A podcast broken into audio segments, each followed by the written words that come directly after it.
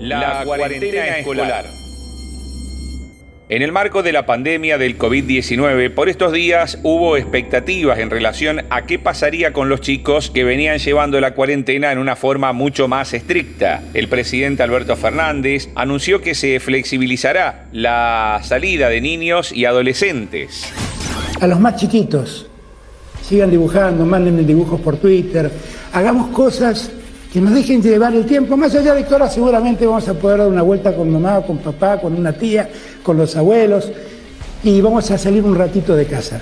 Pero más allá de eso, sigan tratando de entretenerse en casa de ustedes porque los más chiquitos tienen que entender y los adolescentes también que ellos seguramente pueden contagiarse y seguir sus vidas. Ese no, no sería el mayor problema. El mayor problema es que pueden contagiar a un adulto mayor y ahí la verdad es que el problema es mucho más difícil de resolver. Yo les agradezco a cada chico, a cada chica, a cada chique que en su casa se quedó todo este tiempo cuidando su salud y la de los suyos. Yo le agradezco a cada niñito, a cada niñita que, que pasó su tiempo, como lo vi en Twitter, en las redes sociales, dibujando, haciendo cosas para, para pasar el tiempo, para matar el tiempo. Yo le agradezco a cada argentino, a cada argentina, por haber entendido lo que nosotros queremos hacer, que no es otra cosa que no sea cuidar la salud de los argentinos. Más allá de las particularidades que tendrán estas salidas, de acuerdo a lo que determina cada jurisdicción, lo concreto es que la situación de aislamiento de los niños no va a cambiar sustancialmente. La rutina en nuestras casas seguirá siendo todo un desafío para padres e hijos. ¿Cómo podemos planificar nuestros días en relación a las tareas escolares? ¿Son muchas? ¿Son pocas? ¿Tenemos disponibilidad horaria para hacerla con ellos? Son interrogantes que sobrevuelan nuestra cotidianidad. ¿Qué dicen las madres sobre esta realidad? En esta cuarentena la verdad que todos necesitamos un poco salir y ver a los familiares que hace mucho que no visitamos, pero bueno, la estamos llevando bien eh, las nenas tienen tarea, pero nada terrible, la hacen, se entretienen con eso. Y bueno, y buscamos un montón de otras actividades para que pasen los días acá encerrados. La verdad que estaría bueno por ahí poder flexibilizar un poco en el tema del encierro de ellos, eh, aunque sea que salgan a dar una vuelta de manzana o que vayan a acompañar a alguno de los papás al mercado, eh, más que nada para que que estén un, rato afuera y no, no sigan sufriendo tanto el encierro. Si bien están haciendo tareas o mirando películas, entreteniéndose de otra forma, pero me parece que no es lo mismo el estar afuera que adentro. Y aún más si viven en departamentos eh, que no tienen balcón. Las seños son bastante prudentes a la hora de enviar tareas. Por lo general lo hacen una vez por semana y no en, en gran cantidad. Eh, y se manejan eh, por WhatsApp, envían las tareas y después los niños se las envían por mail eh, para que sean corregidas. Pero a su vez soy docente de escuela pública y sé que la realidad no es la misma en las escuelas públicas. la falta de conexión de internet, muchos papás se manejan con, con el celular, por lo tanto en determinado momento se quedan sin datos, así que eh, ahí se complejiza bastante más. Cuarentena escolar. Para tener alguna orientación, Nacional Rosario dialogó con profesionales que hicieron un aporte con el objeto de contar con algunas herramientas que nos permitan comprender esta situación. Nacional dialogó con la psicóloga Griselda Brusó, especialista en psicología clínica que trabaja con niños y adolescentes. Nos cuenta en primer lugar que una de las características de la pandemia es que nos ha colocado en un plano donde ha desaparecido la certeza y eso hace de que tengamos que aprender sobre la marcha.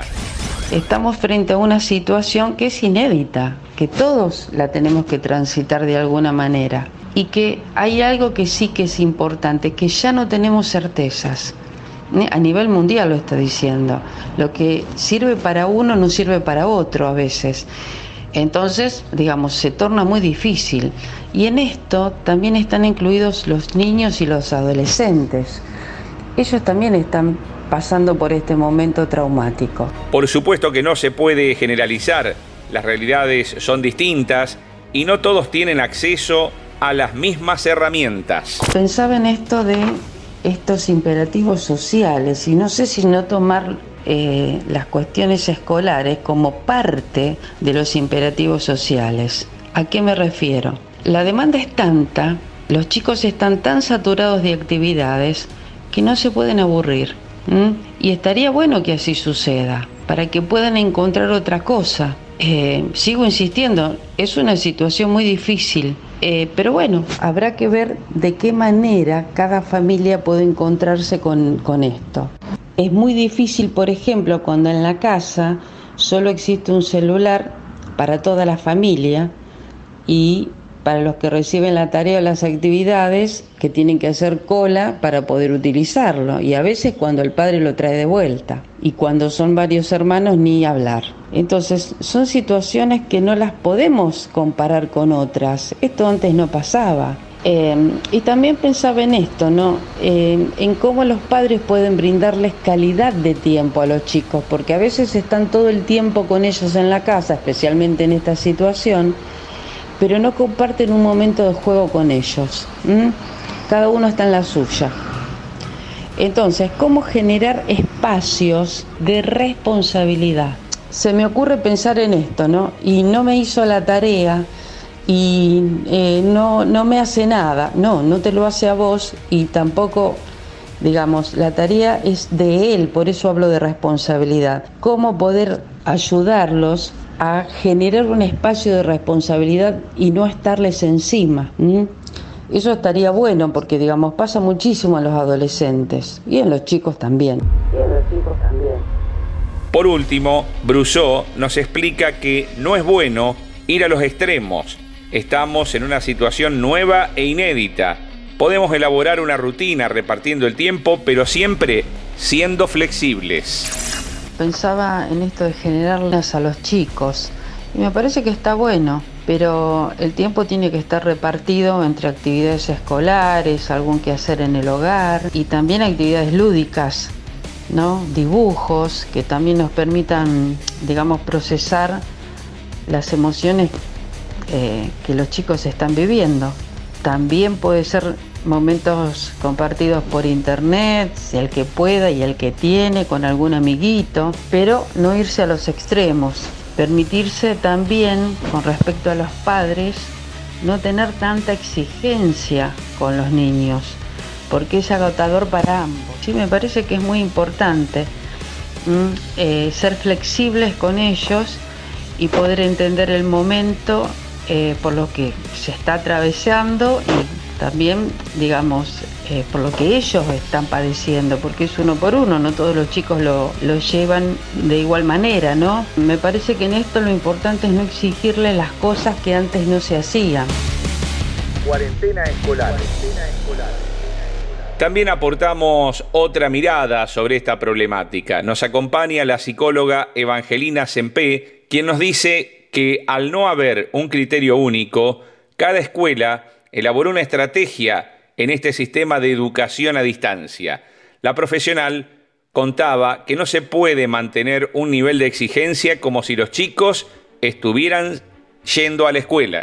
Eh, cuando hablamos de la queja tiene que ver con padres que me comentaban el otro día justamente que están recibiendo muchísima cantidad de material a realizar desde los distintos niveles escolares y todo lo que implica para ellos también poder acompañar en este proceso. Niños, imagínense que se están empezando a alfabetizar, que, están empezando a, apropiarse de la lectura y de la escritura. Incluso algunos padres me comentaban que están comenzando a recibir eh, material de trabajo nuevo que los niños no, saben todavía, que no han aprendido en la escuela, con lo cual es comprensible que los padres también, eh, bueno, se pregunten, se interroguen esto de si es posible, si no, porque sabemos que es, una complejidad también poder enseñarle a un niño y sobre todo enseñarle también como papá o mamá donde la atención es otra, están en casa, en casa tienen eh, otros factores distractores, no es lo mismo que estar en la escuela donde de alguna u otra manera los niños inscriben que van a aprender allí. Eh, a ver, me parece que los niños han comprendido perfectamente que no están de vacaciones y que tienen que poder continuar trabajando como lo hacían en la escuela, pero no podemos obviar que el contexto hace que no sea lo mismo, que aprender no es lo mismo, no solo porque estamos en casa y no en la escuela, ya con todo lo que esto conlleva, sino también porque a los niños les llega algo de todo este contexto, como a todos. Entonces, no son las mismas ganas todos los días, eh, depende cómo, cómo está la, familia en general transitando este momento. Es como también de alguna manera el niño va a poder tramitar la posibilidad de, de, bueno, de llevar a cabo su día a día.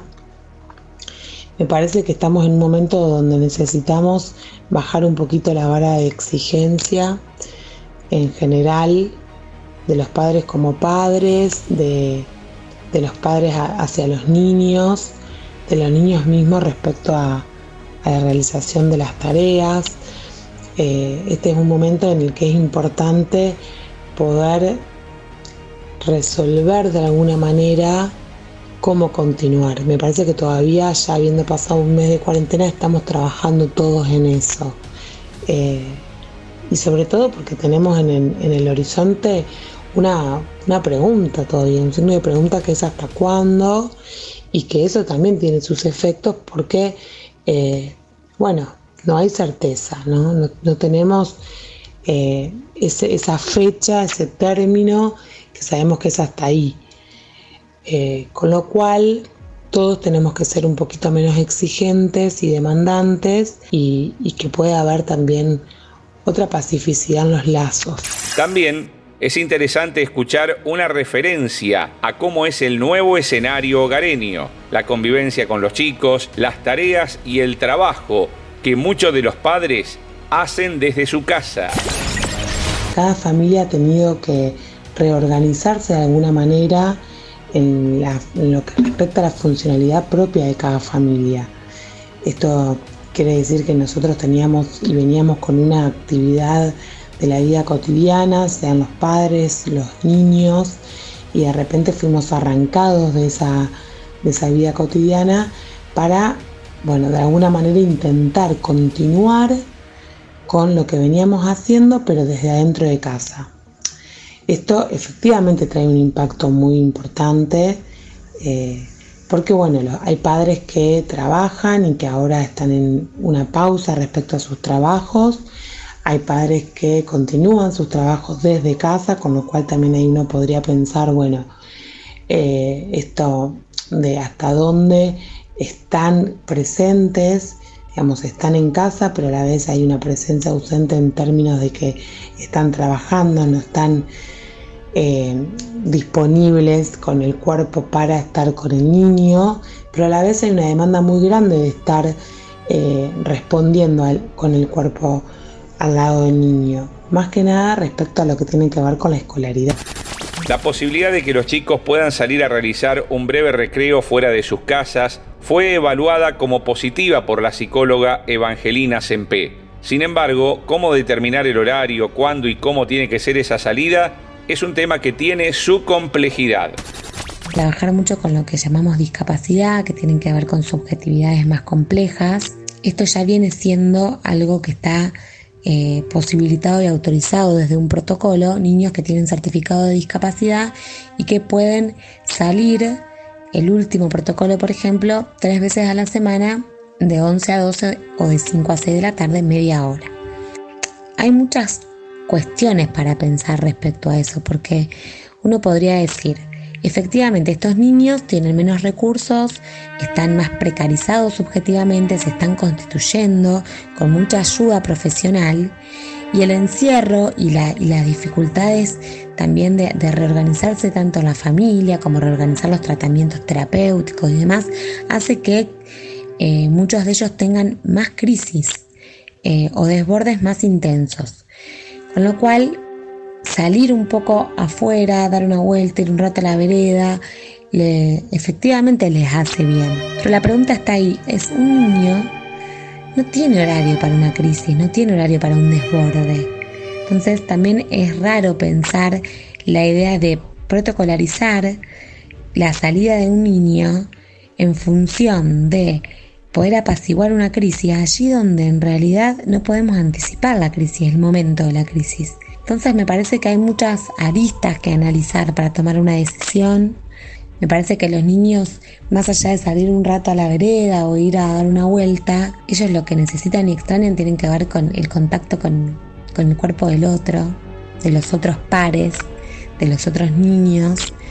Y si eso no es una opción todavía, tampoco sé cuán necesario se vuelve poder salir a dar una vuelta a la manzana. Pero bueno, por lo menos desde mi posición sigue siendo una pregunta, eh, insisto, sigue siendo algo que uno en un protocolo intenta generalizar, es, como, es algo que se arma para un todos, pero sin embargo está la singularidad de cada niño.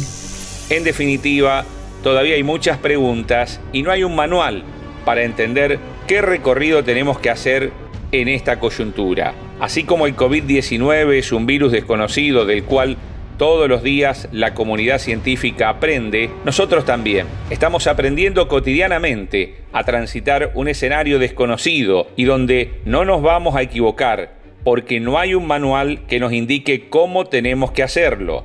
Es por eso, con la convicción de que hacemos lo posible, seguimos adelante cuidando a nuestros hijos Nacional Rosario quiso realizar un aporte con estos análisis que nos brindaron algunas herramientas para pensar en cómo transitar esta etapa única e histórica.